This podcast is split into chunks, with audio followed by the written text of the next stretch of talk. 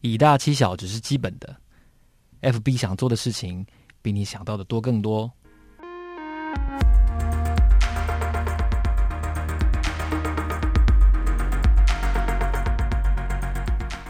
大家好，我是周启源，欢迎收听 Money Talk。大家好，我是海咪，在这边跟启源哥一起跟大家聊聊最近的财经新闻。那最近 Facebook 它的动作可以说是非常的频繁，尤其是在疫情之后，大家花在社群媒体上的时间可能变得更多。那脸书当然没有放过这个商机，从三月中开始，我们可以发现这个 Facebook 的股价是一路上涨的。大家都在跌的时候，可是它的那个趋势其实上涨的。你一天滑几次 FB？你有算过吗？我觉得那是数不清诶，无聊就会滑一下。有有三十次吗？我觉得我一天可能在脸书。上花的时间会超过一个小时，那加上 IG 呢？那就两个小时。两个小时，天哪，一天才二十四个小时哎。对，我会我会下意识的去控制我自己使用 FB 跟 IG 的时间，因为我觉得那是一个无止境的的使用的过程，我觉得太太太频繁了，这样不行。对，而且现在 IG 其实有帮你算你花了多少时间在上面。你可以自己设定，可能一个小时后，它会提醒你已经用了一个小时了。这不是小学生使用的功能吗？我也有在用哎，然后我每天都被提醒，就代表我每天都滑超过一个小时。你是编图片编太久了吧？我没有。你看我们刚刚的对话，你会觉得 FB 是一个社交软体，因为它有 IG，然后同时还有很很强大的社交功能，没有错。可是它在隐藏在简单的使用功能背后，其实 FB 的。电商的势力是非常巨大的，他投出了非常大的心力在他的广告跟电商方面的功能，所以在疫情期间，我们都知道所有关于线上的课程也好啦，教育特别是电商都蓬勃的发展，所以 FB 也趁着这个势力，我们都知道其实欧美现在的疫情还是蛮严重的，所以他抢攻电商市场，要进一步的扩张他的广告的收入。对，因为这个脸书它主要的收入来源其实就是广告，而且它的广告不是像可能我们说传统的广告，可能是登几分钟就多少钱，它不是，它是会跟着每个广告的受众不同或者是性质不同，它会收不同的钱。其实说说到 FB 的广告，我一一直有一个很强大的疑问，就是 FB 到底有没有偷听我们的讲话？对，因为之前不是有说你就是可能。在跟朋友聊天的时候，手机放在旁边，然后可能过没几天，它就会出现你们聊天内容一直提到的关键字。哦，我就我我的经验没有那么久诶，比如说，呃，假设我今天带一罐高粱酒是来录音好，但实际上我们旁边并没有高粱酒，我旁边只有我的水罐。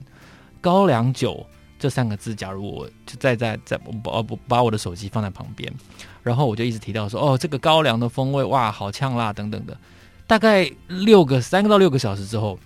我的手机的 FB 广告就开始推播呃高粱酒、黑金龙，然后什么贵州茅台等等的，我就是想说活见鬼了，怎么可能？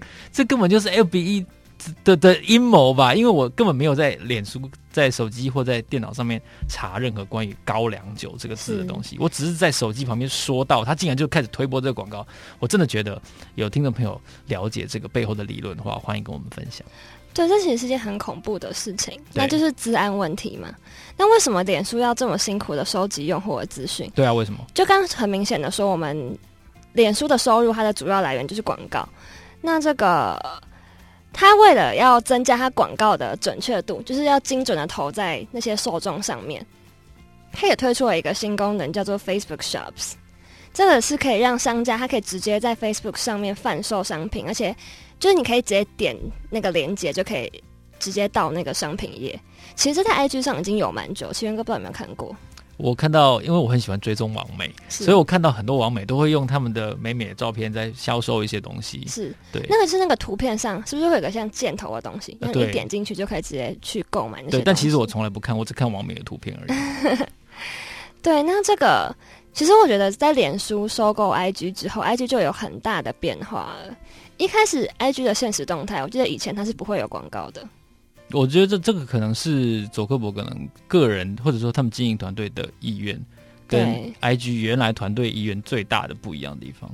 对，可是我觉得，就算这个广告一开始推出的时候，大家一定是反弹声很多，对，感觉可能他们的净土被污染了。可是其实久了。其实我觉得人们好像也不会因为有了广告就不滑 IG，所以整体来说，长远来说，脸书的这个投放广告的政策算是非常明智的。而且当年并购 IG 的这个决定，如今看来是非常睿智的。那我们平心而论，其实绝大多数我们通算所有的并购交易，没有发挥当初预期效果的，应该是比较多。是，也就是说，花钱买不到一加一大于二的事情比较常见。但 I G 跟 F B 可以说是一个完美的结合。虽然当初我记得是一百二十亿美元左右，是是一个非常高的价格。然后大家都觉得，哎，等一下，一百二好，一百二好像是他并购那个、嗯、那个 WhatsApp，是对。所以虽然大家都觉得好像这个金额很高，可是如今看来，成功的把一群很大的一群用户，特别是年纪偏小的用户，可能是二十岁以下的用户，成功的导向。他的另外一个事业，也就是 Instagram，它是非常有效果的一个决定。对，那我们刚刚回到提到的这个 Facebook Shops，它其实是没有跟业者在多收费的，所以是免费的。当然，对使用者来说是免费的。不过，大家就会觉得很奇怪，为什么？因为这个功能会让消费者更容易买东西，大家就会问说，那为什么他不跟业者收费？祖克伯还有就是公开回答这件事情，他说。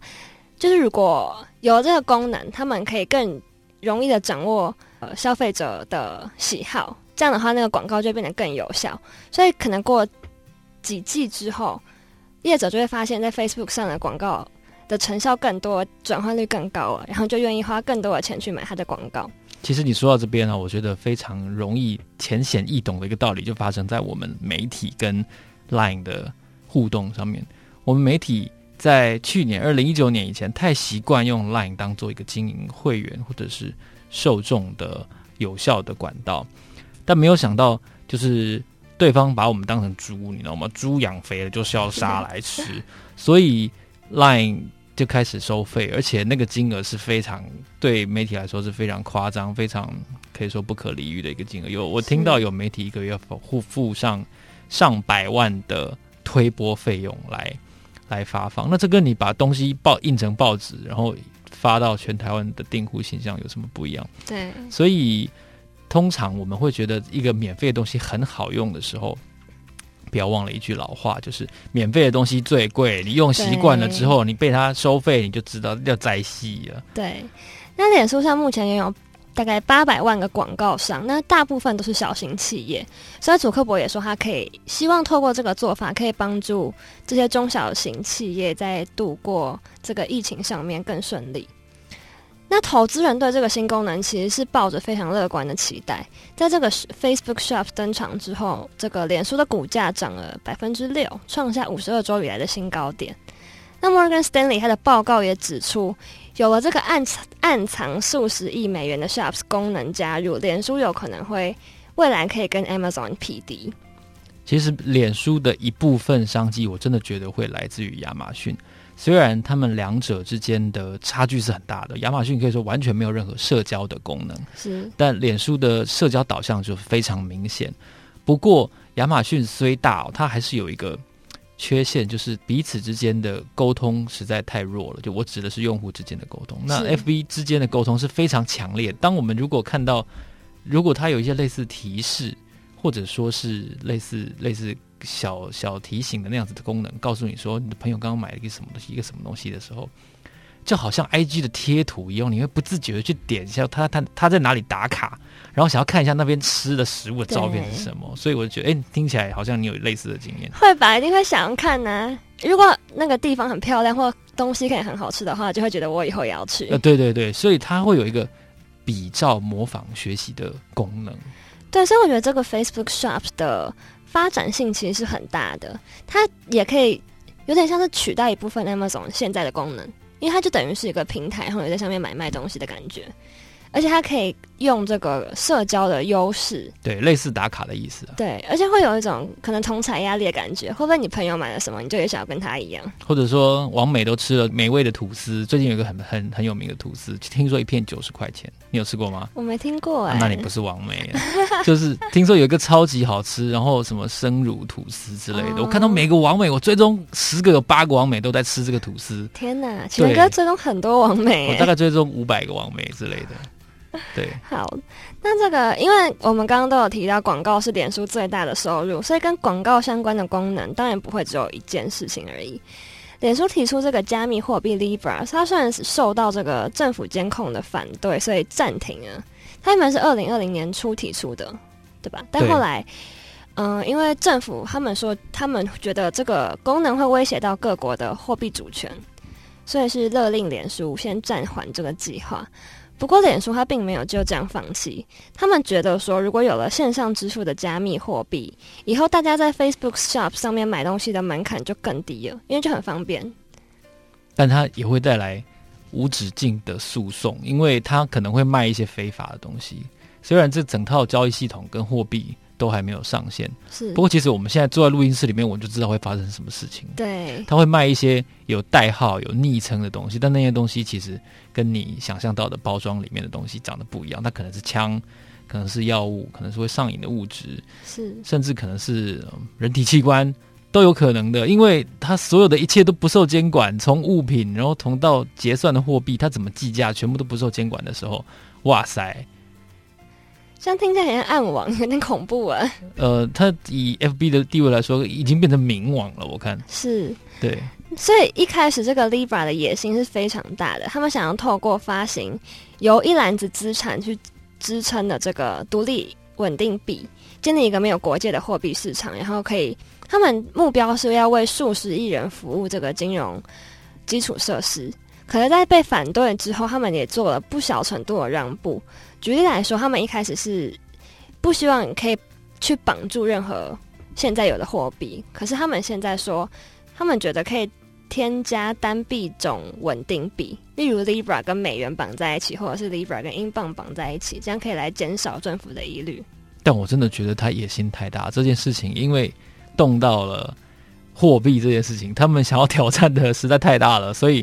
我个人是嗯蛮保留的，这个东西我觉得很难上路。嗯，所以奇源哥不看好他们会有成功的一天。呃，其实完全相反，我非常看好这个计划，但看好跟会成功是两件事情。是是是，对，就好像呃，我我我再举一个个人的比方的话，就是我喜欢某个女明星，但她不喜欢我，啊、所以这就是看好跟成功之间的差距。所以 FB 这个计划，因为我觉得就是他太有野心了。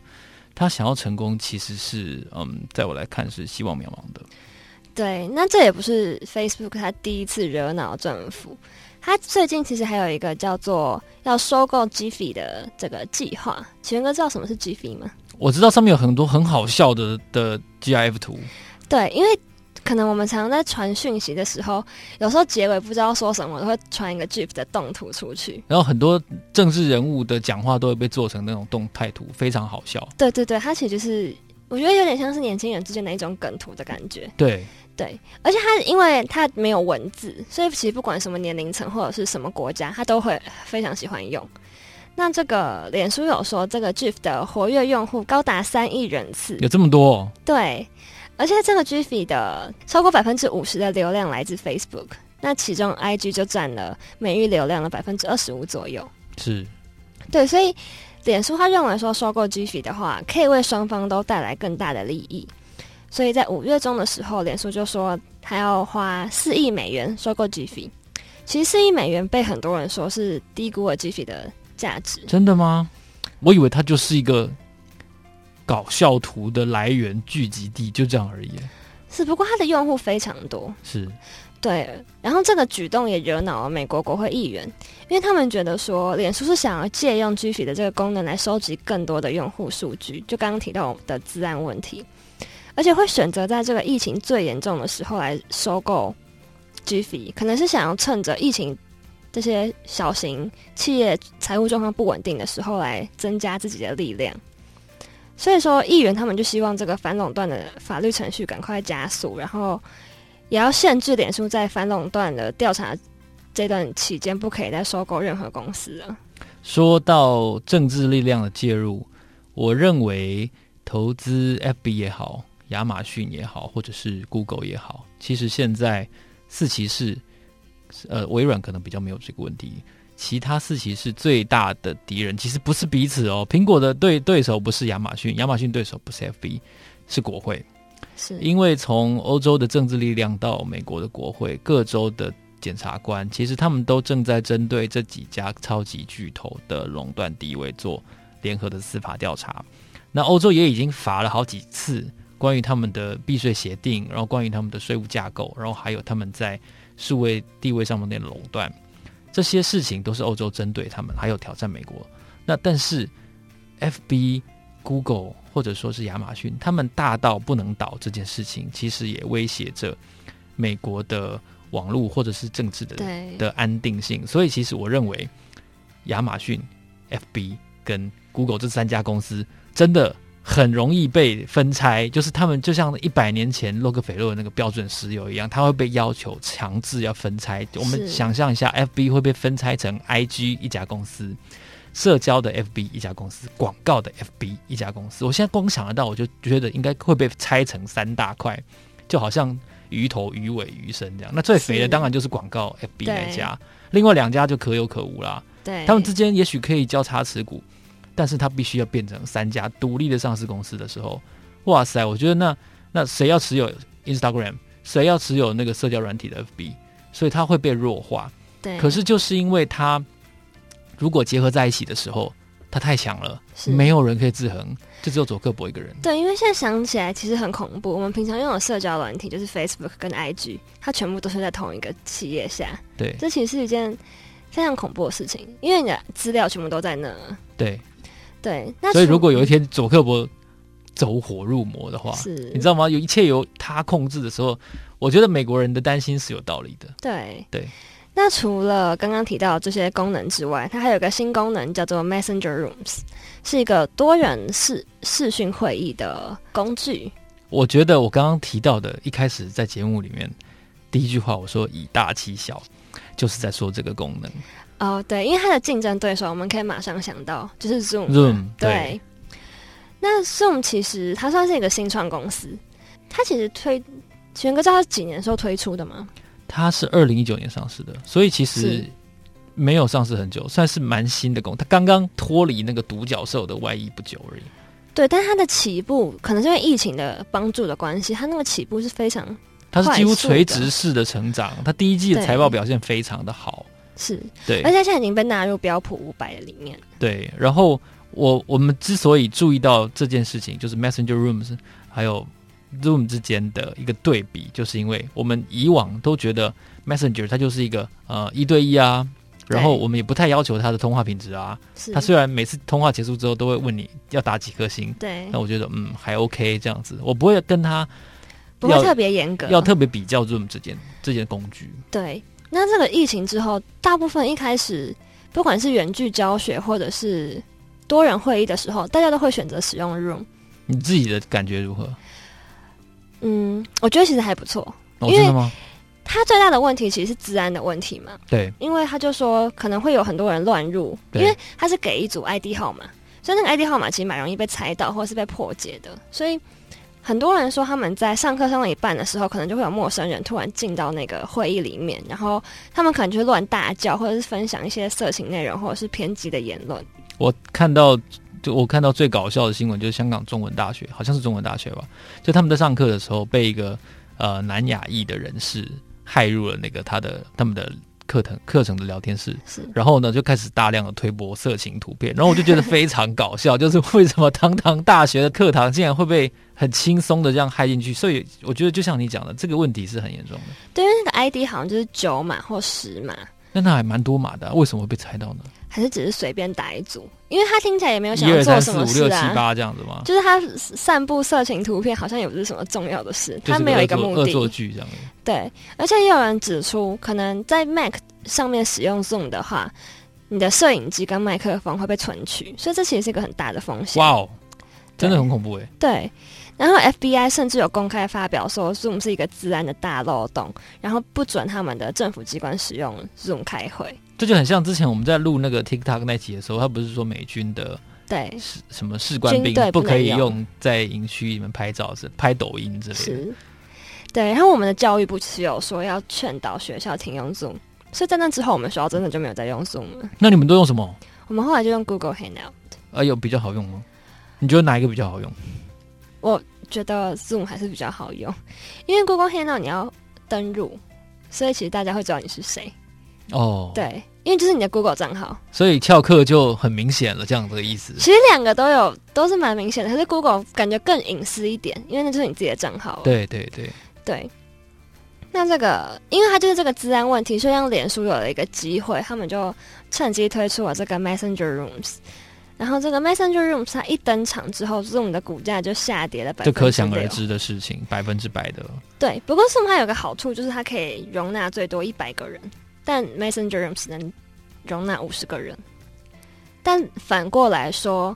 Zoom 它只能延续四十分钟，可是 Messenger Rooms 可以不限时的一直开会。我刚刚说到以大欺小啊，就是因为 Zoom 它作为一个先行者，固然它可以取得市场的目光，然后它可以尽可能的攫取客户，但它也有一个很明显的副作用，就是它的规格，一切的规格都会被对手知道。那脸书既然作为一个全世界最大的共通的社交平台的话，它可以很轻易的透过 Messenger。来模仿，他不需要百分之百模仿，甚至超前他的优点，他可能只要做到一半就可以了。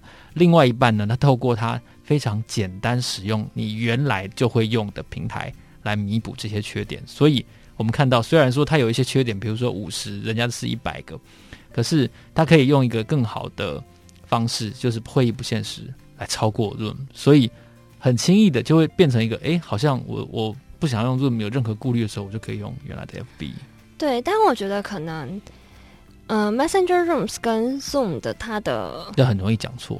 对，它的功能上好像有不太一样的目的。因为祖克伯他也说，就是他觉得 Messenger Room 是嗯娱乐的时候用的，是大家要一起聊天的时候用的。然后，而且它的广告也都是做一些比较轻松的内容，可能要帮你的同你的朋友办一个生日派对的时候。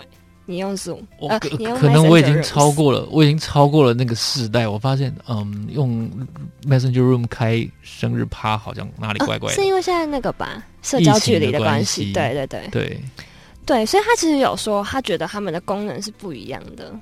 不过很明显的，它必然有某些互相重叠的部分在。对对，所以他也可以吃到 Zoom 的一部分的市场是肯定的。对，但刚刚也有讲到说，Messenger 它本身就也有体质不良的问题，因为他之前有太多可能滥用用户资讯的这些记录了。因为从剑桥分析事件之后，我们就知道，其实 FB 是非常乐于，不能说窃取，非常乐于获取海量的用户资料，然后分析出人类真实的行为。对，不知道前有没有听过一个叫做 Study from Facebook 的 App。没有，可能我年纪太大，他们不想要分析我。它是二零一九的时候，脸书推出了一个功能，然后它会随机的跳到这个用户的 Facebook 的页面上，然后问说可不可以兼用你的手机在每个 App 上的时间记录，然后一个月可能会给你二十美金。你有被问过吗？我没有。哦，但这个问卷事件出来之后，会受到很多人的抨击，因为它。真的是随机，它没有年龄的限制，是，所以会有很多十八岁以下的人也收到。那对十八岁以下的人来说，他不知道他自己的记录出去也会有什么不良的效果，而且他可能会觉得二十美金很多，对，所以就有点像是这句话比较重要，对，有点像是被钱收买了一样，因为他不用做任何事，他就可以收六百块啊，对，对啊，对，所以对于这些没有判断能力的青少年来说，这其实是个非常，嗯，我觉得像是。金钱诱惑，的确是对，所以之后会不会可能 Facebook 还会有类似的问题，是值得我们继续观察的。那我觉得应该是会有吧。我认为 FB 是一个被大家认为是善恶交杂，或者说非常有很多类似阴暗面也好，或者说值得批评的地方也好的一个很复杂的网站，因为你可以用很多的面向去。看待它，而且你每天都会用它，这件事情是你感受很复杂的一点。对，对，我是周奇源。如果你喜欢这一集 Money Talk 节目的话，欢迎你在 Apple Podcast 上面给我们打五颗星评分。对，然后也可以给我们一些建议，或者是你想要听什么内容。我是海咪，我是周奇源，下次见，拜拜，拜拜。